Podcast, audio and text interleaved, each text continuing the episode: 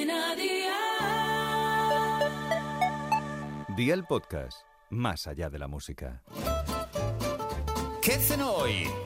Con Masito. Hola familia, cuando tenemos restos de pollo asado vale la pena congelarlos para después usarlos en recetas tan ricas como este pastel de calabacín y pollo, que ojo, también se puede hacer con pechugas frescas a la plancha. Así que ve por la libreta y toma nota de los ingredientes que te doy la receta.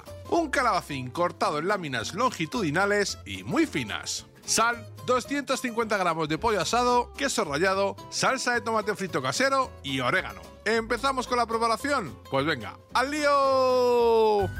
Corta el pollo en trozos muy pequeños, añádelo a un cuenco grande y mezcla con la salsa de tomate frito casero, una pizca de sal y el orégano. Prueba, por si hiciera falta, rectificar de sal y reserva. Forra un molde de horno con papel de cocina y cubre el fondo con láminas de calabacín. Pon encima la mezcla del pollo y después queso rallado. Repite la operación de las láminas de calabacín, pollo y queso hasta que llegues al borde del molde. En este momento finaliza con láminas de calabacín y queso rallado. Cocina a 190 grados durante 25 minutos con calor arriba y abajo y amigo mío, ya tienes la cena lista. Así de fácil, así de Aldi. Consejito del día. El tiempo de horneado obviamente dependerá de cada horno y del grosor de las láminas de calabacín. Así que vigila y cocínalo hasta que el calabacín esté en su punto y el queso fundido. Los deberes para el lunes te los dejo por aquí. Apunta y te recuerdo que en Aldi tienes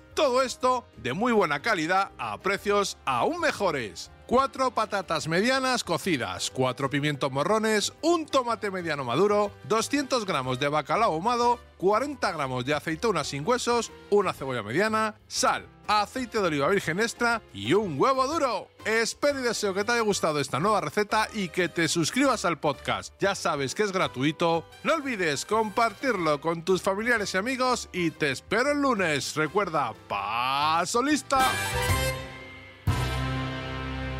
Cadena.